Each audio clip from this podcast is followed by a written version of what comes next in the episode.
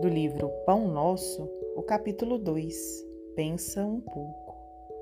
As obras que eu faço em nome de meu Pai, essas testificam de mim.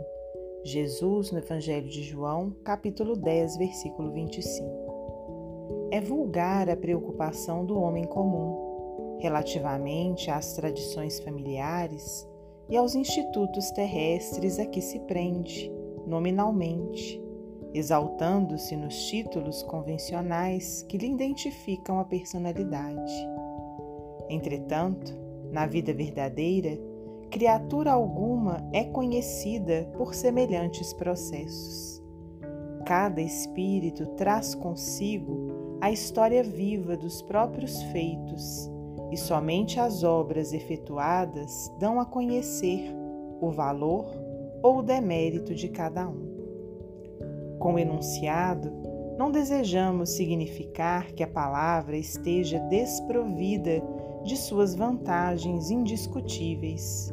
Todavia, é necessário compreender que o Verbo é também profundo potencial recebido da infinita bondade, como recurso divino, tornando-se indispensável saber o que estamos realizando com esse dom do Senhor eterno.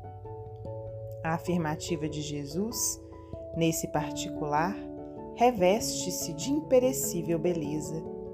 Que diríamos de um Salvador que estatuísse regras para a humanidade sem partilhar-lhe as dificuldades e impedimentos?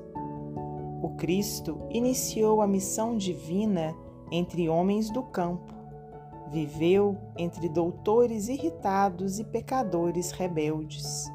Uniu-se a doentes e aflitos. Comeu o duro pão dos pescadores humildes e terminou a tarefa santa entre dois ladrões. Que mais desejas? Se aguardas vida fácil e situações de evidência no mundo, lembra-te do Mestre e pensa um pouco. Emmanuel Psicografia de Francisco Cândido Xavier.